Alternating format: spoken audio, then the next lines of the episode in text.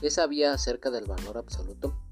Bueno, pues del valor absoluto sabía que éste se representaba con dos líneas verticales, una a cada lado de una determinada cantidad o incógnita, y que de este modo el valor absoluto estaba vinculado a las nociones de magnitud y distancia.